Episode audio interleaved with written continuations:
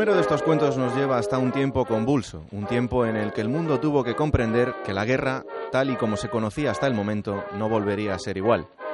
28 de junio de 1914. Gabrilo Princip asesina al archiduque Francisco Fernando de Austria. No es el único motivo, pero sí la gota que colma el vaso. Un mes más tarde, el 28 de julio de 1914, arranca la Primera Guerra Mundial.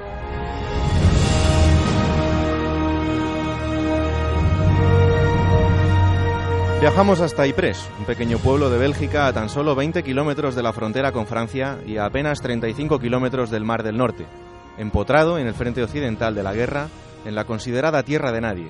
Ypres acogería un milagro tan real como irrepetible. El pueblo está rodeado por un espeso bosque que se acompaña de amplias zonas de matorral cruzadas por carreteras apenas asfaltadas y un pequeño río. La explanada está agujereada por las trincheras, largas zanjas de unos dos metros de altura, normalmente con agua en el suelo. Las trincheras atraviesan el país marcando la línea de avance de la contienda. La guerra avanza y los bandos combatientes están seguros de que será una guerra rápida y que probablemente haya terminado por Navidad. Pero ya es 19 de diciembre y el desánimo empieza a recorrer las trincheras, en las que miles de soldados malviven y pelean no solo entre ellos, sino también con el gélido invierno que atraviesa Europa. Este 19 de diciembre, una gran ofensiva de los aliados termina con una masacre contra el bando alemán y con miles de muertos sobre el terreno de Ypres. Los cadáveres, hacinados sobre el hielo, ocupan el espacio entre ambos frentes. Empiezan a tomarse decisiones peculiares. La princesa María del Reino Unido decide enviar regalos a los soldados británicos, tarjetas de felicitación, cartas de sus familias y regalos que llegan a este lado de las trincheras. Del otro, el Kaiser Guillermo II de Alemania decide enviar árboles de Navidad, hecho sorprendente hasta para los altos cargos del ejército alemán, que no entienden qué relevancia tendrían estos objetos en medio de una guerra. El alto mando británico envía un comunicado al frente advirtiendo de que este hecho no puede hacer que las tropas bajen la guardia. Es por todos conocido que el mero objeto de la guerra se eclipsa con estos hechos. Hacen que tanto los oficiales como los hombres se sumen en un letargo militar del que será difícil sacarlos cuando vuelva a llegar el momento de hacer grandes sacrificios. En adelante, los oficiales deberán estar más que nunca en actitud vigilante ante cualquier signo de deslealtad. 24 de diciembre de 1914, día de Nochebuena. Cae la tarde en Ypres y el frío que hiela el suelo, cubierto por varios centímetros de nieve, empieza a imponerse como cada día. Cuando empieza a oscurecer, en la tensa calma de la guerra, de repente el bando aliado empieza a escuchar sonidos que no saben interpretar.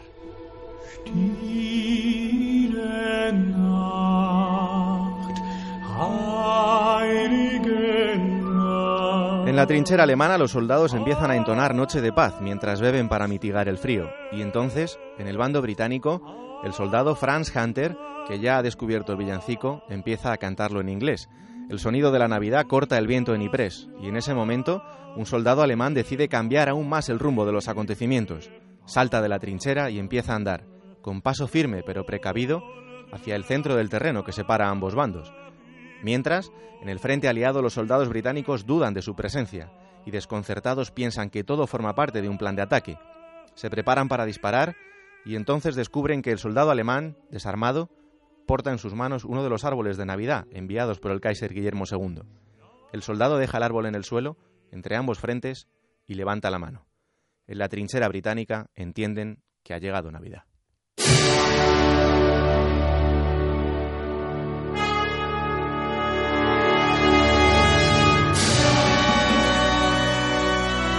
Estáis viendo como yo.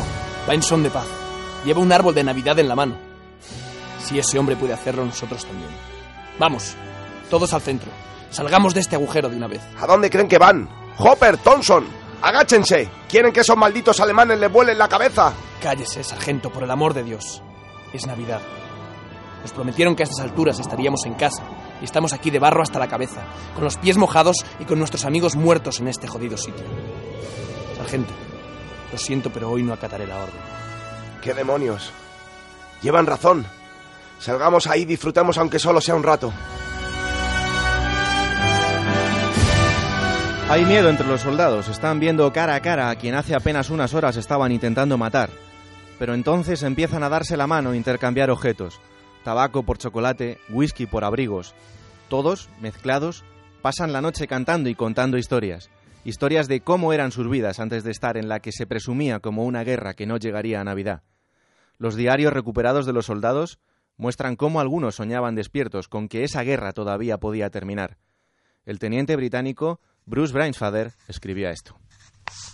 Era el tipo de día propicio para que se declarase la paz. Habría sido un final estupendo. Me hubiera gustado ver una pequeña figura atravesando a toda velocidad el campo de barro, ondeando algo. Al acercarse más, vería que se trataba de un mensajero con un telegrama. Me lo entregaría y lo abriría con dedos temblorosos. Al abrir el papel, leería La guerra ha terminado. Vuelvan a casa. Firmado el rey Jorge V del Reino Unido. Pero no. Fue un día muy bonito. Pero eso fue todo. Solo un día bonito. 25 de diciembre. Los ecos de lo ocurrido en Nochebuena empiezan a llegar a los cuarteles generales de ambos bandos, y los altos mandos están furiosos y perplejos ante lo sucedido. Ordenan a los oficiales en el frente tomar nota de los nombres de los participantes en lo que consideran un hecho desleal. Los oficiales deciden hacer caso omiso a la orden. En la mañana del día de Navidad, un soldado francés descubre el cadáver de su amigo parisino, inerte, sobre la nieve. Se arrodilla y empieza a cavar una zanja para enterrar el cuerpo. El resto de los soldados observa la escena y entonces ocurre lo que cuenta en otra de las cartas el sargento británico Robert Renton. Vi el cuerpo de David tirado y cubierto de nieve. Él no merecía terminar así. Ni siquiera quería participar en esta guerra absurda. Y aún así tuvo que dejar la barbería que tenía en la calle Oxford y venir aquí. Me dijo que quería viajar por Europa cuando acabara todo esto. Miré a la derecha y vi que junto a David había dos franceses muertos y otros soldados enterrando sus cuerpos, como yo. Varios soldados alemanes se acercaron, vinieron a ayudarnos. Un oficial que decían que había sido cura en Berlín empezó entonces a rezar ante las tumbas. Esa imagen no la olvidaré. Todos juntos presentando nuestros respetos a los compañeros muertos. No lo podía creer.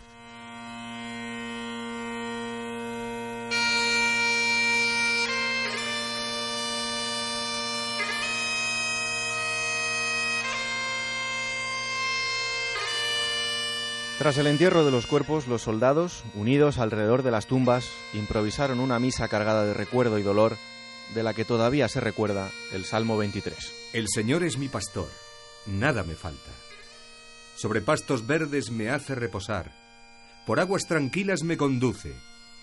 El Señor me da nueva fuerza, me consuela, me hace perseverar.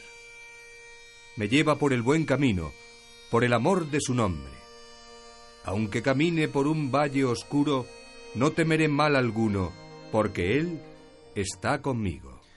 Y entonces, entre la multitud, un soldado escocés sale de la trinchera con un balón de fútbol. Un balón de cuero marrón, raído e incluso descosido. Y de repente ocurrió.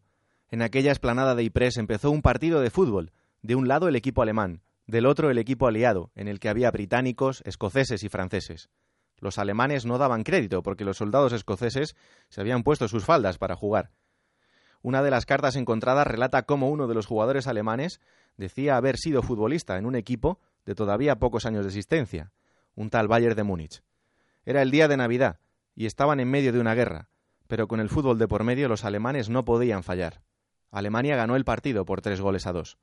Sabemos que los goleadores alemanes fueron Fritz, que marcó en dos ocasiones, y Tommy, que marcaría uno. No fue un partido sencillo. Los agujeros en el suelo helado, las constantes caídas y las improvisadas porterías y cajas que delimitaban el campo eran todo lo que había para disfrutar de esos maravillosos 90 minutos. El soldado Eric Thompson escribía a su familia mientras veía el partido sentado sobre un montón de palos. Queridos padre, madre y hermanas, os escribo estas líneas para contaros que he tenido una Navidad muy feliz. Hablo de paz y buena voluntad, pues nunca había contemplado una visión tan acogedora. Uno de nuestros oficiales ha tomado una fotografía de un grupo de hombres de ambas tropas. Los hombres de ambos bandos nos encontramos en tierra de nadie y hemos pasado el día allí. Intercambiamos cigarrillos, comida. Ha sido como un grupo de amigos en un partido de fútbol. El partido lo han ganado los alemanes y están exultantes. Pero tranquilos, perderán la guerra. Los soldados llevaban a sus espaldas seis meses de guerra, y la vida entre trincheras y balas les hacía estar exhaustos durante el partido que había parado la contienda. A pesar de eso, este partido de Ypres no fue el único. Los testimonios hablan de varios partidos más repartidos a lo largo de todo el frente oriental. A pesar del clima de paz, algunos de los soldados presentes en Ypres no estaban de acuerdo con esta tregua de Navidad. Las crónicas alemanas hablan especialmente de uno de ellos, un joven soldado austriaco de 25 años que mostró airadamente su disconformidad y que respondía al nombre de Adolf Hitler.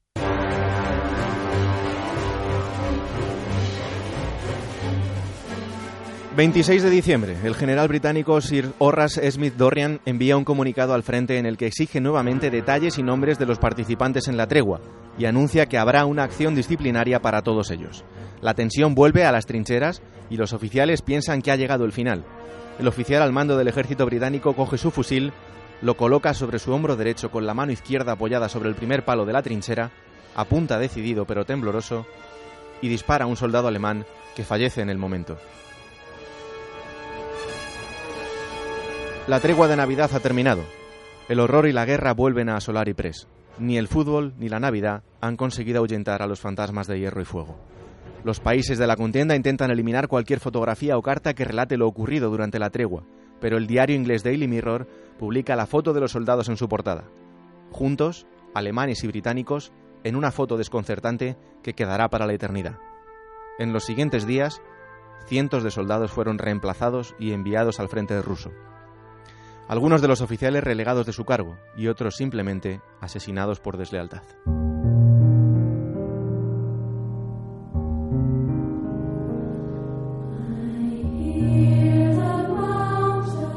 Todavía hoy, en esa pradera de Ypres, hay restos de metralla y de lo que fueron las trincheras. Restos del horror de una guerra que empezó planeada como una contienda rápida en 1914 y que terminaría siendo la mayor guerra hasta el momento en 1918. 16 millones de muertos, 19 millones de heridos y 7 millones de personas mutiladas. Millones de familias destrozadas de por vida, con 3 millones de viudas y 6 millones de niños huérfanos. En Ypres, cuando se cumplen 100 años de la tregua de Navidad, miles de tumbas blancas mantienen vivo el recuerdo y la memoria de aquellos hombres que un día hicieron posible la paz. Entre ellos, Alfred Henderson, último superviviente de la tregua de Ypres, que moría en 2005 a la edad de 109 años.